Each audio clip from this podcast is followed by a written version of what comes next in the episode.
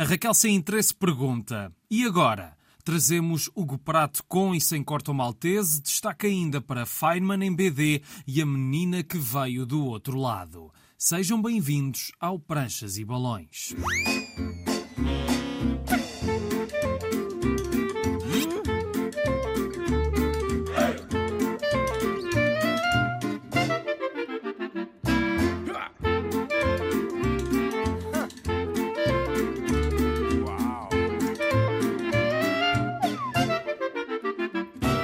Estamos a trazer a banda desenhada à Antena 1. Hoje recordamos Hugo Prato com dois livros, mas antes vamos conhecer a nossa convidada de hoje. A Raquel Fernandes preferiu ser conhecida como Raquel sem interesse na BD, mas o que uma pessoa constata na sua obra é que é tudo menos desinteressante.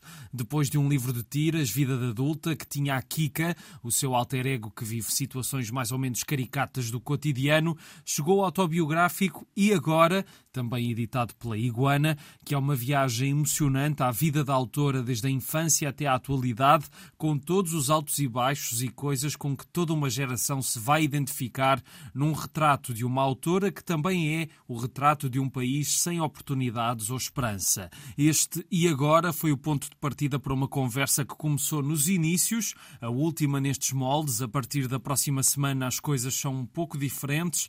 Esta conversa por Zoom já foi gravada há uns meses antes ainda de ter conhecido a Raquel pessoalmente, num debate ao vivo na Amadora, há umas semanas, em que também participou o Bernardo Maier.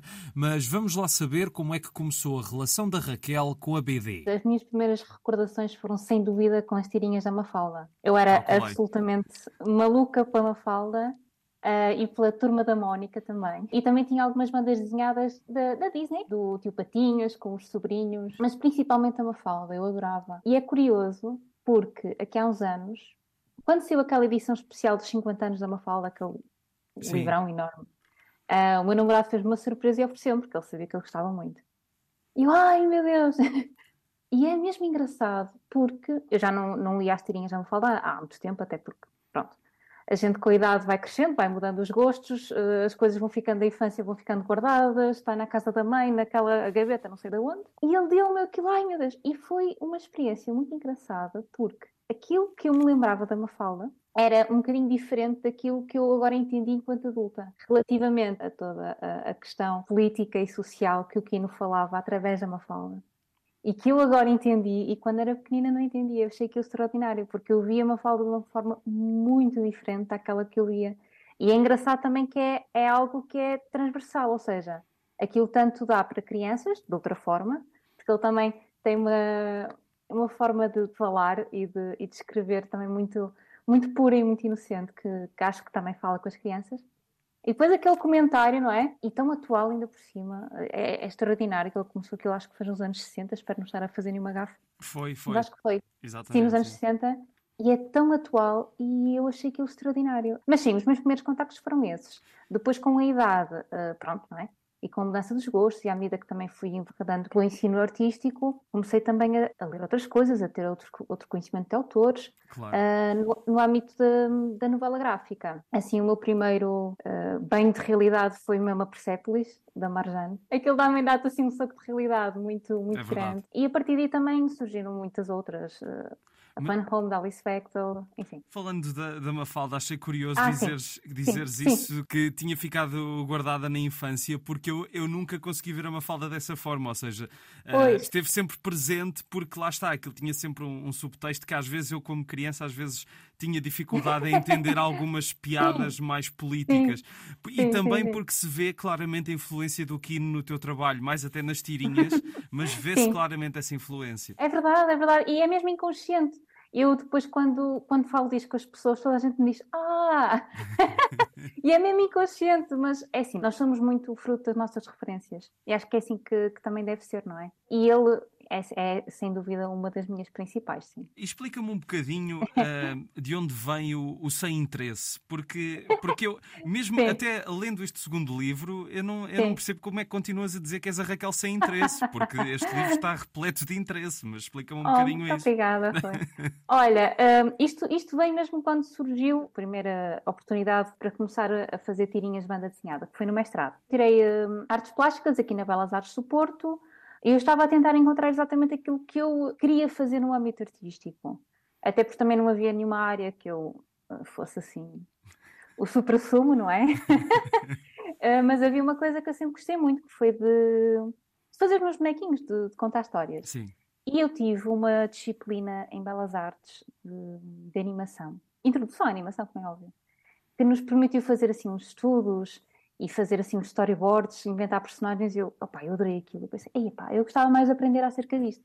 Então inscrevi-me no mestrado de Ilustração e Animação uh, em Barcelos, no IPCA, e foi precisamente na disciplina de Ilustração em que começamos a estudar os vários géneros de ilustração, nomeadamente o cartoon, nomeadamente a banda desenhada, a comic strip, que surgiu a oportunidade de cada um de nós fazer um, um, um projeto, um projeto para, para, a disciplina. E eu experimentei, vamos dizer assim, essa questão, a questão do, do cartoon, a questão da, da tirinha de banda desenhada, contar pequenas histórias do meu dia a dia. E na altura, ao falar do meu professor acerca disso, ele assim, ah, mas, mas o que é que contam estas histórias? Eu assim, ah, professor, são histórias do meu dia a dia, não tem, não tem interesse nenhum ele achou aquilo um piadão. E eu, na altura, por brincadeira, dei mesmo o nome ao projeto de Histórias Sem Interesse. A questão é que, entretanto, uh, ele evoluiu para o projeto final de mestrado e também o nome da autora veio também daí, de outra reunião que eu tive com o meu orientador, que ele disse-me assim: então, se isto são as histórias sem interesse, tu, tu o quê? És a Raquel sem interesse? E eu, ah, oh professor, isso é genial!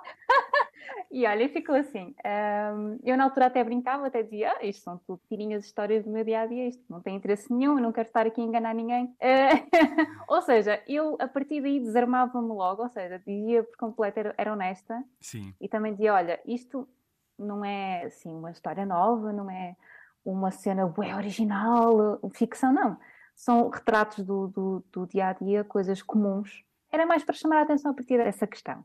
Sim. E também como a minha primeira abordagem neste projeto e nas histórias sem interesse era com um lado humorístico, não é?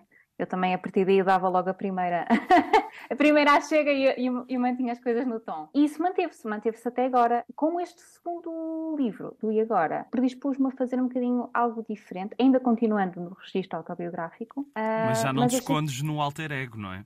Não, agora não me escondo no alter ego, agora é a Raquel. Exatamente, exatamente. agora é Raquel. Suavizei um bocadinho a personagem, porque o meu alter ego das histórias sem interesse é a Kika. Exatamente. Aquela, aquela bonequinha muito, muito trapalhona também. Eh, mas sempre, sempre muito positiva. Mas naquela fase da minha vida em que eu, em que eu propus este projeto à, à editora, à Penguin, eu disse-lhes na altura que pretendia ter uma diferente abordagem porque uh, tinha necessidade de fazer agora um trabalho de me expressar de outra forma e de mostrar a Raquel. Daí o, o tom um bocadinho mais sério e daí uh, a personagem um bocadinho mais suavizada para me representar a mim ainda um bocadinho mais sincera também. Agora temos uma dose dupla de Hugo Pratt, não só com a sua personagem mais famosa, como com outro trabalho da sua grande e prolífera carreira porque apesar da fama e do impacto de Corto Maltese junto de quem gosta de BD ou de quem aprendeu a gostar graças ao marinheiro que tem um apetite especial pela aventura, seria injusto reduzir o seu criador a essa série de 12 livros. Falemos então primeiro de Ana na Selva, que foi recentemente reeditado entre nós pela Ala dos Livros e que inaugura uma nova coleção dedicada a outras obras de Prat. A editora já tinha trazido a edição completa pela primeira vez no nosso país dos escorpiões do deserto e talvez um dia destes falaremos deles por aqui, porque para breve está a edição de uma outra obra com uma das personagens dessa série e agora então a ala dos livros aposta num outro universo de Pratt menos conhecido do grande público. Este livro, Ana na Selva, reúne quatro histórias que têm um particular interesse por representarem a primeira obra que é de total autoria de Pratt tanto no desenho como no argumento, e a Ana do título acaba até por ser mais uma personagem secundária nestas narrativas coloniais. Ela é Anna Livingstone, é uma rapariga filha de um médico que vive em África, num campo com colonialistas ingleses. Aparece também nas histórias um rapaz, Daniel Edoria, que mais não é do que o príncipe Boris de Bugardia, que aqui assume outra identidade por segurança, mas os dois miúdos acabam por ficar na sombra dos adultos, entre comissários, capitães e destacando-se Lucas Zan, um marinheiro que parece um prenúncio de Corto Maltese, que já denota algum do lado espirituoso da mais famosa criação de Pratt. Era para ser irlandês, mas a pedido do jornal onde as histórias foram publicadas, tornou-se italiano e Pratt acabou por assumir mais tarde que se tratava mesmo então do irmão mais velho de Corto. Nestas quatro curtas aventuras temos guerras de tribos, os prenúncios da Segunda Guerra Mundial e tipos misteriosos que querem encontrar cidades perdidas ou o cemitério dos elefantes, onde há uma referência a Portugal. Aqui temos outro dos pontos de interesse comuns a toda a obra de Pratt, o poder dos mitos e da imaginação e o fascínio pela aventura e pela descoberta mais do que pelo resultado final. E isso é mais evidente na quarta e última história do livro, que envolve o tal cemitério e que tem referências e citações que aproximam a BD do mundo da literatura e das grandes lendas da história. São histórias em que sentimos as marcas do tempo, não só por causa do tal contexto em que se inserem, como também pelo traço de prata, ainda longe do seu melhor, bem como o simplismo das suas estruturas narrativas e a ingenuidade com que as personagens negras são retratadas.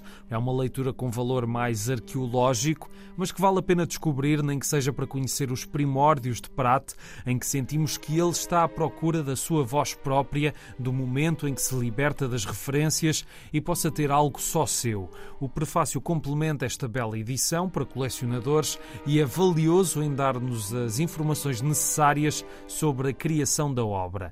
Nota para a cor deste livro, que é estranha, não beneficia muito as histórias com os seus tons apagados e esbatidos, mas também não poderíamos dizer que aqui o preto e branco de prato estivesse no seu pleno, podendo viver por si só como veríamos mais tarde.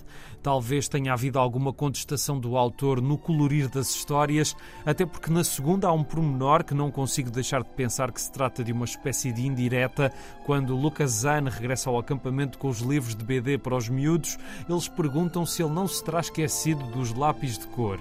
Por falar nisto da cor e do preto e branco, e depois de falarmos da primeira obra totalmente assinada por Hugo Pratt, vale a pena falar da sua despedida de Corto Maltese, porque mais para o fim do ano passam 35 anos sobre a primeira publicação daquela que viria a ser a derradeira aventura da personagem escrita e desenhada pelo seu criador. Estou a falar de Mu, que foi editada há uns meses pela arte da autor, que completou assim a primeira coleção integral de corto maltese em Portugal, em 12 volumes a preto e branco, que é como funciona melhor o traço de prato para as histórias do marinheiro. Este não é tido como um dos melhores momentos de Corto e de Prate, mas há aqui muito para explorar nesta história que é um autêntico delírio perto do alucinogénico, com o marinheiro a reencontrar algumas figuras e temas centrais do seu imaginário e a perder-se entre pessoas imortais, mitologias, tesouros que podem não existir, bem como a cidade perdida de Mu, uma espécie de Atlântida, e no meio disto tudo vive sempre o gosto pela aventura, independentemente do resultado final. Há um labirinto que tem um papel central na história e acaba por exemplificar isso, de que a descoberta da sua saída é mais interessante do que o fim. Aqui temos prato num estilo bem mais solto do que nos primeiros cortos e em obras como Ana na Selva, menos preocupado talvez com o apuro e mais centrado em terminar as coisas rapidamente em certos momentos. É sabido que o autor foi mudando o seu traço, deixando-o bem mais leve e menos promenorizado nas personagens e na ilustração das situações, apesar de que em Mu encontramos alguns reflexos dessa atenção ao detalhe na criação do mundo ficcional em que Corto se encontra e de algumas figuras fantásticas com que ele se vai cruzando. Em Mu encontramos também Rasputin, o eterno velhaco, uma pessoa ruim com o qual não conseguimos deixar de simpatizar e que se calhar aqui até se apaixona por uma mulher que aparece, Tracy Eberhard, colega da Amelia Earhart e que poderá conquistar também Corto. Fica isso no ar no meio de uma viagem que é interrompida por um rapto, o que leva Corto a mergulhar num mundo desconhecido enquanto lidamos com a antiguidade, o que sobrou e o que ficou para a imaginação, já que, como o próprio Corto nos diz, os vestígios de antigas civilizações submersas revelam que a Terra com os seus cataclismos, participa ativamente no jogo das nossas perplexidades. No fim, não saberemos se tudo o que vimos não será fruto de um sonho ou das consequências de certos cogumelos. Até temos alguma dificuldade em seguir certas passagens que nos passam a confusão em que tudo se desenvolve, mas Hugo Pratt, nesta aventura derradeira de Corto, cheia de referências históricas e literárias, fez uma súmula de tudo o que esta personagem significa para milhões de leitores. A curiosidade, a fome de conhecer o mundo, o não ter medo de sair da sua zona de conforto e o ser humano acima dos demais. E entre a realidade e a ficção, apesar de tudo, o que resiste sempre é o poder das fábulas. Se elas não existissem, Corto diz-nos que faria tudo para as inventar, mas enquanto houver respostas dadas pela razão, não posso senão aceitá-las. Mas o que fica é a magia, o que potencia a imaginação, em pouco mais de 160 páginas com vinhetas grandes e algumas tiradas inesquecíveis, e que, se bem que estejam longe do melhor corto e do melhor prato, não deixam de ser um deleite para os apreciadores da personagem e do seu autor. E com Mu, há 35 anos, terminavam as aventuras de Corto Maltese, até já no século XXI, a dupla Canal Canales e Pellerero ter voltado com novas histórias. Ana na Selva é uma edição da Ala dos Livros e Mu foi editado pela Arte da Autor. Daqui a pouco vamos conhecer a vida e obra de um físico que ganhou o Prémio Nobel, mas antes voltamos à conversa com a Raquel sem interesse. E agora é de facto a questão constante que vai acontecendo ao longo desta banda desenhada, que é tu estás numa situação profissional e pessoal que nunca está de acordo com aquilo que tu queres e, portanto, e agora o que é que vai acontecer a seguir? É, é? Tal e qual. E na altura que surgiu a ideia de eu fazer este projeto, eu estava mesmo no limiar dessa fase do e agora, foi Sim. mesmo na, no ano da, da, pandemia. Foi para mim, para ti, para imensa gente, como eu acredito, uma fase muito complicada, cheia de, de, imprevistos e de dificuldades, em que uma pessoa fica, e agora, não é? O que é que é suposto fazermos? Claro que eu já tinha sentido isso em outras fases da minha vida, mas essa foi, foi particular, porque eu, nesse ano, eh, não foi, não foi programado, como é óbvio, né? a pandemia chegou, ninguém, ninguém sabia que ela ia chegar, mas eu tinha, tinha-me predisposto nesse ano tentar fazer uh, trabalho a sério de ilustração, tentar enverredar por essa carreira e pensei, não, eu vou me dedicar a isto, vou ver se consigo, vou, vou dedicar o meu tempo. É muito difícil, é mesmo muito difícil. Infelizmente também, com a pandemia, não ajudou, portanto eu fiquei ali na, naquele limbo novamente do epá, e agora o que é que eu faço? o resto já sabes, porque com este livro é essa questão, não é? A dita estabilidade, aquela vida fixa, que nos prometeram efetivamente. Sim, que a geração anterior à nossa ainda existe. tinha, não é? Tu falas tinha, disso tinha, tinha. No, no, livro. Uma... Tinha, pelo menos até a data altura. Sim, sim. Uh, sim, porque até o, o, próprio caso dos teus pais não é propriamente também sim. assim. Não é único. Exatamente. E não é único, Exatamente. Claro. Uma das coisas que mais gostei no livro, há uma parte em que tu estás uh, num dos empregos que te dá muito, muita ansiedade e muito stress, sim, etc. Sim, sim, sim, sim. E tu fazes um retrato perfeito daquela sensação de faltam quatro dias para sexta-feira, falta um dia, é ah. é sexta-feira, e depois chega a domingo, amanhã é segunda-feira.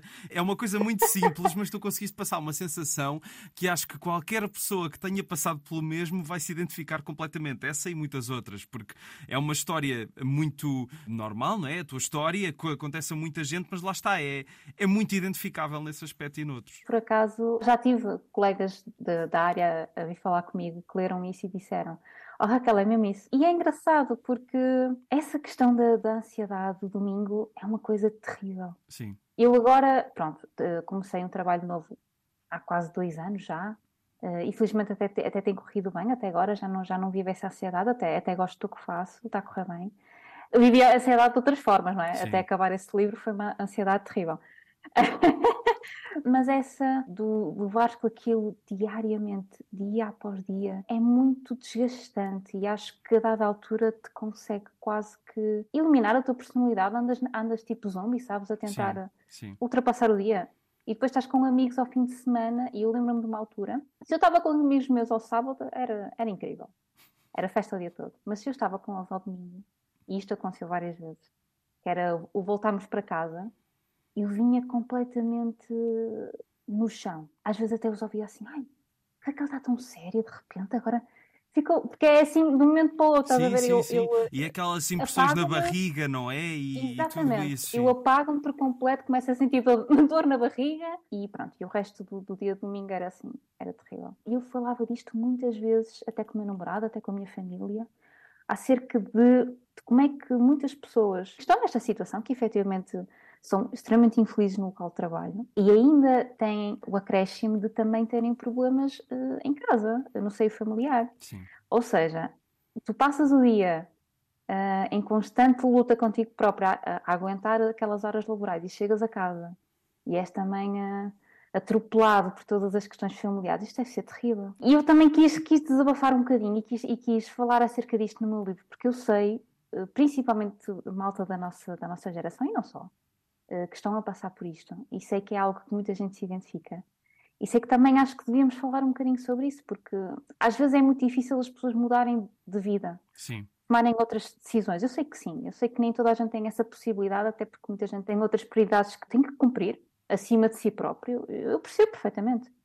Uh, muita gente diz, ah, mas tens de pensar em ti. Mas não é, não é bem assim com toda a gente. Há muitas pessoas que têm muitas responsabilidades a nível pessoal, a nível familiar, e eu, eu percebo isso, mas também temos que falar delas também um bocadinho. E eu espero que muita gente ainda vá a tempo de dizer, não, eu quero mudar, apesar de, da dor de barriga que isso também dá, porque também dá muita dor de barriga, fazer esse salto, essa mudança, porque é um risco, tu nunca sabes se vais mudar para pior ou para melhor. Exatamente. Não sabes. Mas quem tiver a possibilidade de o fazer, assim como eu tenho feito até aqui, opá, façam porque não há nada melhor do que nós chegarmos ao fim do dia. Que é isso que eu digo aos meus amigos agora. Eles perguntam-me assim: Olha, mas como é que tu estás agora? Estás bem? E eu digo-lhes assim: Olha, durmo de noite, estou bem. Sabes, quando chegas à cama, deitas a cabeça e estás com a cabeça aliviada, isso para mim é essencial. When we were talking about the atoms, one of the trouble that people have with the atoms is that they're so tiny and it's so hard to imagine the scale in size. Compared to an apple, it's the same scale as an apple is to the size of the earth. And that's a kind of a hard thing to take. And you have to go through all these things all the time. And people find these numbers inconceivable. Esta é a voz do físico Richard Feynman, uma das grandes e mais influentes personalidades do mundo científico do século XX, vencedor do Prémio Nobel, investigador da eletrodinâmica quântica, um dos elementos do projeto Manhattan que deu origem à bomba atómica e ainda foi fundamental na descoberta do que causou o desastre do Challenger. Mas apesar do currículo de Feynman ser extenso e complexo, o universo dos leigos da ciência, em que eu me incluo, claro, faz com que esse apelido seja mais sinónimo de um livro. Está a brincar Sr. Feynman. Nele, o físico contou histórias da sua vida maior do que a vida e que teve múltiplos interesses para lá dos que incluíam as suas investigações.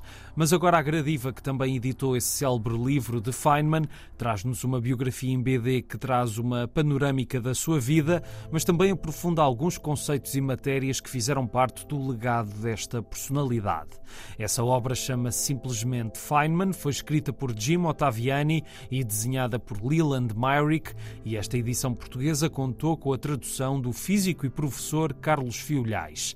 São pouco mais de 260 páginas que nos levam por vários episódios da sua vida atribulada, sendo um percurso que vai do berço até à cova, como se costuma dizer. A estrutura não é a da história biográfica convencional, já que o livro tem páginas suficientes para se dedicar a questões mais mundanas do percurso de Feynman, seja a discutir o que diferencia a arte da ciência, até com a BD a ser utilizada exemplarmente na parte em que ele se passeia pelo Vaticano, seja até a perceber que existe um método bom de ensinar ciência.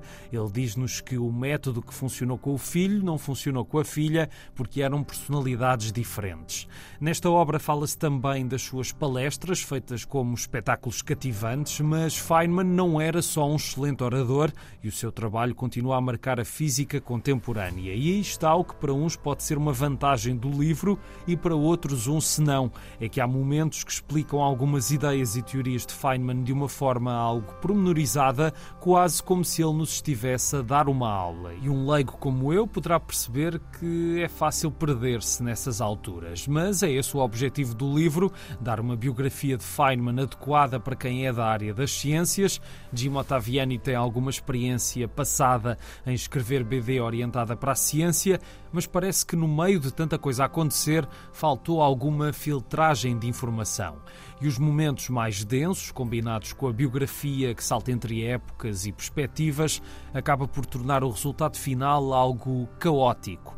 O desenho de Leland Myrick é estranho, no mínimo, pouco convencional na BD e nem sempre eficaz, acabando por nos distrair da leitura por várias vezes, mas consegue ser singular nos momentos mais teóricos e noutros, como o da arte, que já indiquei. Esta biografia de Feynman poderá ser então maçuda para quem não percebe de ciência, mas confesso que a minha ignorância no tema e incapacidade de compreender certos conceitos que para muitos são do mais simples que há, só me fez ter vontade de explorar, de ler mais e de tentar conhecer melhor os contributos de Feynman, e para isso serve também a extensa bibliografia que acompanha o fim do livro, que assinala outras obras escritas e filmadas que ajudam a compreender melhor quem foi este físico, uma BD orientada para a ciência e pela Gradiva. Vamos terminar com uma história entre humanos e não humanos, mas antes disso, temos mais uns minutos de conversa com a Raquel sem interesse. Uma coisa que tu falas no livro que eu tenho muita curiosidade de perguntar. um, às tantas, tens uma fase em que estás no telemarketing e uhum. dizes que, que a fase de formação até foi interessante por causa uhum. dos exercícios sobre comunicar com o cliente que ainda hoje te são úteis. Uhum. E eu uhum. gostava de perceber que conselhos foram esses. Ai, é muito simples. Porque, oh, oh, oh, Rui, e por favor, quem está a ouvir, que não levem isto a mal. Como trabalho no atendimento ao cliente há muitos anos, uhum. desde os 18, quando sou atendida por outras pessoas que também trabalham nessa área, eu sinto quando as pessoas não têm propriamente muita formação na área. Uma das coisas que nos ensinaram nessa fase, que até achei interessante, foi mesmo a questão da comunicação, de como abordares a pessoa. Por exemplo, não é preciso estar com um sorriso rasgado nem depois num tapete vermelho, mas claro. um simples boa tarde, um simples posso ajudar, um simples obrigada faz toda a diferença. E muitas vezes evitam-se questões que são um bocadinho desagradáveis quando, opa, sabes como é que é? Quem está na área do cliente lida com tudo. E quando existem problemas, muitas pessoas, infelizmente também, pelas frustrações próprias da vida, explodem e vão libertar a frustração toda em cima daquela pessoa. E uma das coisas que nos ajuda a ultrapassar estas questões é a honestidade. Não há nada pior do que estares a atender um cliente a ver um problema e a pessoa não fazer a mínima ideia do que se está a passar. E isso ainda a coloca ainda mais em estado nervoso. Uhum. Se fores completamente honesto e disseres, olha, eu peço imensa desculpa neste momento, não sei a causa do problema, mas eu vou tentar perceber. Ou então, olha, passa-se isto assim, assim, nós estamos a tentar resolver. É muito importante tu teres este discurso, seres honesto e, obviamente, há algumas palavras também que não são muito agradáveis de usar quando estás nessa posição, como o bué, o... sabes? Aquele discurso assim mais jovial. Porque, e eu sei que há, há, muito comércio que opta por essa, por essa comunicação, até por causa da geração que está a contactar. Mas quando tu lidas com diversa gente, tens de ter algum cuidado e tens de ter, assim, estas, esta, esta opa, não quero dizer etiqueta, mas, mas este, este processo, não é? Sim, Porque sim, faz sim, toda a diferença. Exatamente. E eu, de, desde essa fase do telemarketing, que só teve essa fase interessante, porque o trabalho em si é terrível, não há nada pior do que estar a tentar impingir coisas a alguém. Eu acho que isso é, é, horrível, horrível. Porque se a pessoa não está interessada, eu não insisto também, por isso é que mandaram logo embora.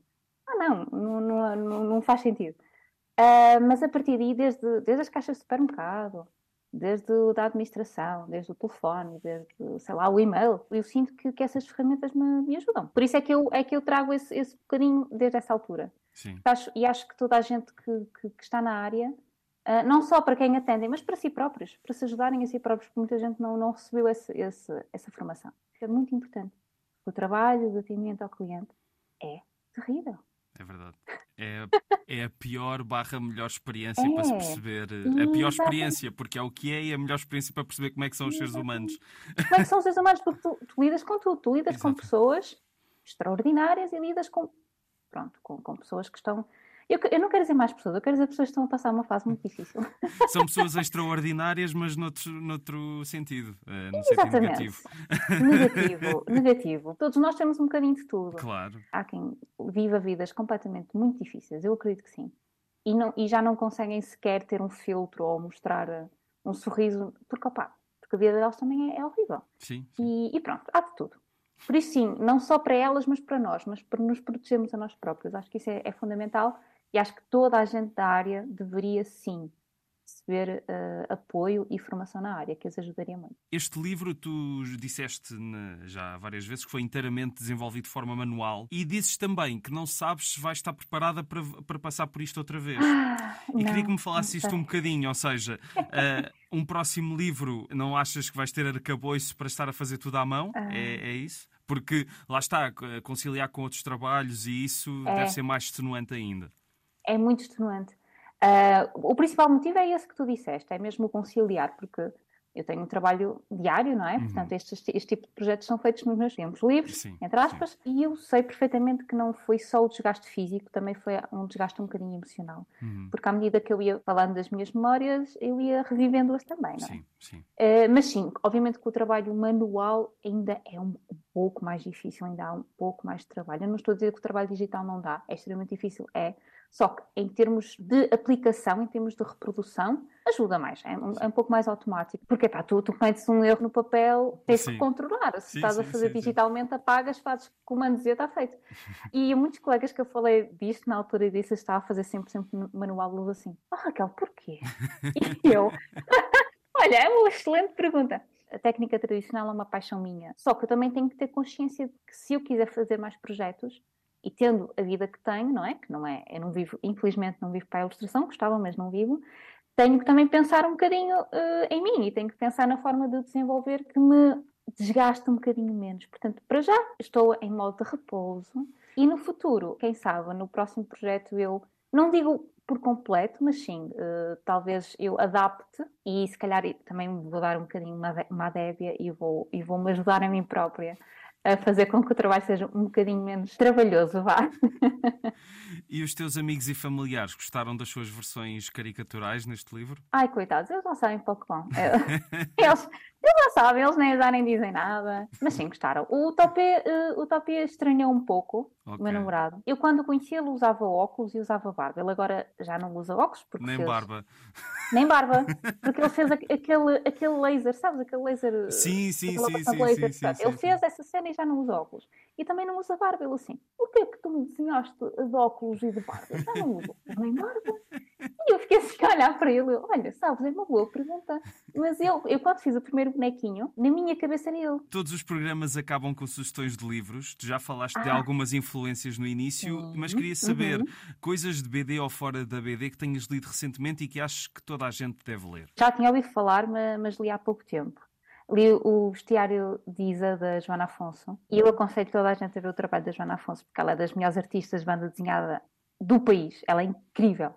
E eu já tinha ouvido falar muito dela, já tinha visto trabalhos dela que eu sigo nas redes sociais, só para dar aqui à chega aos artistas nacionais, nomeadamente às senhoras, que também temos artistas, uh, mulheres de banda desenhada muito boas, como a Amósia, a Joana Estrela, a Sara Dias, muita banda desenhada uh, portuguesa de qualidade. Por exemplo, agora a dupla do Filipe Melo e do Juan Cávia, não há palavras. Shiva está à espera da tia. A tia nunca mais vem. A menina, no entanto, não está sozinha. Uma criatura negra, o doutor, está com ela. Trata dela como se fosse sua filha. Enquanto a menina espera pelo regresso da tia, o doutor sabe a verdade. Mas terá a coragem de a contar a Shiva? Estamos num mundo dividido entre dois países, o de fora e o de dentro, onde se encontram respectivamente os seres amaldiçoados que transfiguram para sempre os humanos pelo simples toque e os humanos que querem destruir estes forasteiros amaldiçoados. A menina é humana e, por mais que sinta afeto pelo seu pai adotivo, não pode tocar nele, e o doutor protege-a dos males da floresta, mas tem sempre de manter a distância. É esta a premissa de uma das séries da mangá mais peculiares da atualidade, um imaginário que mostra pela enésima vez como a BD japonesa não se caracteriza por um tipo de histórias e um tipo de estilo gráfico. Estamos a falar da Menina que veio do outro lado, uma saga criada pelo artista Nagabe, nascido em 1993, e que aqui criou um imaginário com estilo próprio e original que tem obtido grande repercussão em todos os países onde tem sido publicado e traduzido, tendo já vendido mais de um milhão de exemplares. A edição portuguesa é da Presença, sob a nova chancela Presença Comics. É uma série que envolve este universo fantástico e estas duas personagens antagónicas, mas que acabam por criar uma grande cumplicidade. A criatura amaldiçoada protege a criança até de si mesma, não a tocando e também não contando a verdade sobre a sua tia, porque o doutor não aguentaria ver Shiva ficar triste. No primeiro volume, vamos ficando aos poucos a saber o que aconteceu. À tia, à cidade onde elas viviam, a maldição que desespera os humanos e que, de certa forma, acaba por ter um subtexto político que nos remete para a atualidade e a forma como o medo pode tornar os humanos no pior dos animais. Às tantas aparecem uns soldados que querem matar Shiva porque acham estranho encontrá-la ali, no lugar dos bichos amaldiçoados, dos forasteiros que repugnam os humanos ainda a salvo da grotesca maldição e o que é que acontecerá? Será que Shiva conseguirá durante muito tempo não ser tocada por um forasteiro? Ou será que ela tem qualquer coisa que a salva de qualquer maldição? Não vale a pena contar mais, vale a pena sim ler a história, que é caracterizada então por um estilo intenso, mais visual do que narrativamente falando, e que assenta as suas bases na relação estabelecida entre Shiva e o Doutor. Há muito para andar nesta obra, que tem mais de uma dezena de volumes, e este primeiro acaba numa reviravolta que nos faz querer ler mais. A Menina que veio do outro lado é uma obra singela, cativante e invulgar, que alia o fantástico a personagens que vamos conhecendo ao longo das páginas e que promete continuar a surpreender nos próximos volumes. Mais do que um fenómeno popular, é uma maneira simples, mas eficaz e com substância de contar uma boa história. Esta é uma edição da Presença. Obrigado por ouvirem o Prestas e Balões. Está sempre na RTP Play, Spotify, Apple e Google Podcasts, Facebook e Instagram, Pranchas e Balões, tudo junto. A sonoplastia é do Tomás Anaori e eu sou o Rui Alves de Souza. Até à próxima.